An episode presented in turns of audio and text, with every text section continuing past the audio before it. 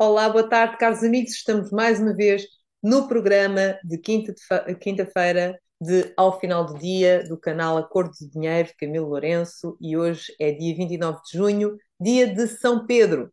Bom, tanta coisa a acontecer esta semana e nem sei como o, o que escolher, não é? Uh, mas gostaria de partilhar convosco o que mais me chamou a atenção hoje. Um, um caso extraordinário. Ana Paula Coelho membro do PCP desde 1977, foi funcionária deste partido durante oito anos. Ali, a partir de 79, julgo eu. Ora, a e Ana Paula não pode pedir a reforma antecipada. E sabem porquê? Porque o PCP não fez os descontos que deveria daqueles oito anos. E está a arrastar a situação. Ora, uma situação que era extremamente simples, mas estava o PCP pagar. Tipo, pagar o que deve, estão a ver? É isso. Pá. Mas uh, não, não está a fazê-lo e está relutante em fazê-lo.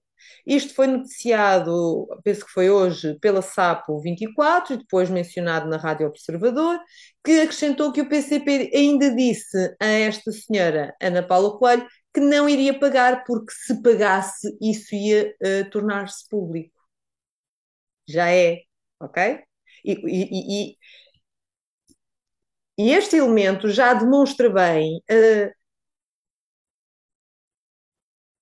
não querendo utilizar palavras brejeiras, mas uh, a irresponsabilidade do PCP. Faz lembrar uh, uma, uma cançãozinha, não sei se vocês se recordam, uma canção também dos anos 70, uh, de um cantor brasileiro, como é que é? O que a gente faz é por debaixo dos panos pra ninguém saber. É por debaixo dos panos se eu ganho mais. É por debaixo dos panos ou se vou perder. É por debaixo, dos panos. Gente... Pois é, é por debaixo dos panos que o PCP, pelos vistos, faz as coisas. Ora, uh, e assim se vê a sonsice do PC. E isto, meus amigos, para mim é uma vergonha.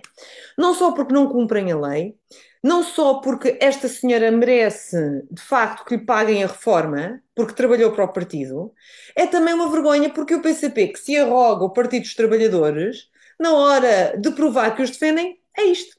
Não é? E, e queres a reforma, Ana Paula Coelho, daqueles anos que deste ao partido? Olha, paga-la tu! E ainda o PCP tem a lata de dizer à senhora como ela deveria contornar a lei que ela se deveria despedir e depois pedir o subsídio de desemprego. Vocês acreditam nisto? Isto, isto é inacreditável.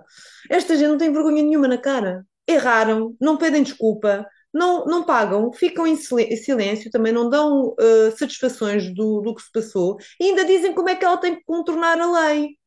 este, este partido ajudou o PS no governo. Vejam bem com, com que tipo de gente é que nós estamos metidos. Mas, mas eu não estou nada admirada. Vocês estão admirados com isto? Eu não. Porque o PCP é incongruente, sempre foi, não paga, então é este nível, não paga IMI, não paga IVA da festa do Avante, não passa recibos na festa do Avante, e, e, e olha, e, e, a lista poderia ser muito maior, e ainda por cima a gente a defender este partido. Como? Como é que é possível? Portanto, uh, um bocadinho mais do mesmo, não é? Outro episódio singular é a saga à volta, uh, à volta de Pedrógão. É outra vergonha. Primeiro, o governo esqueceu-se completamente uh, de se fazer representar uh, ou sequer de ir ao monumento às vítimas de Pedrógão, como vocês sabem, e já, já tínhamos falado aqui nisso, foi na altura em que o senhor primeiro-ministro estava a ver jogos de futebol com Orbán, né? Tanto que, se bem se recordam, a ministra teve que vir pedir desculpas. Presidente da República estava em parte incerta, não apareceu. Foi lá agora dar uma voltinha, tirar uma foto e ir embora. Agora, o caso de Pedrógão é sintomático.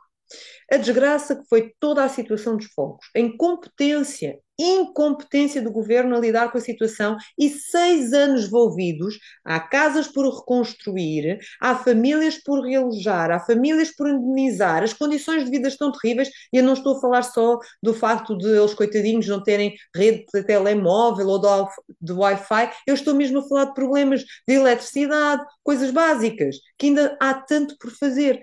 As matas estão ainda infestadas uh, uh, de lixo, tanto quanto em 2017. Parece que nada foi tratado e não há ninguém que se responsabilize. Ora, infelizmente, isto é bem um retrato de quase tudo que se passa no nosso país.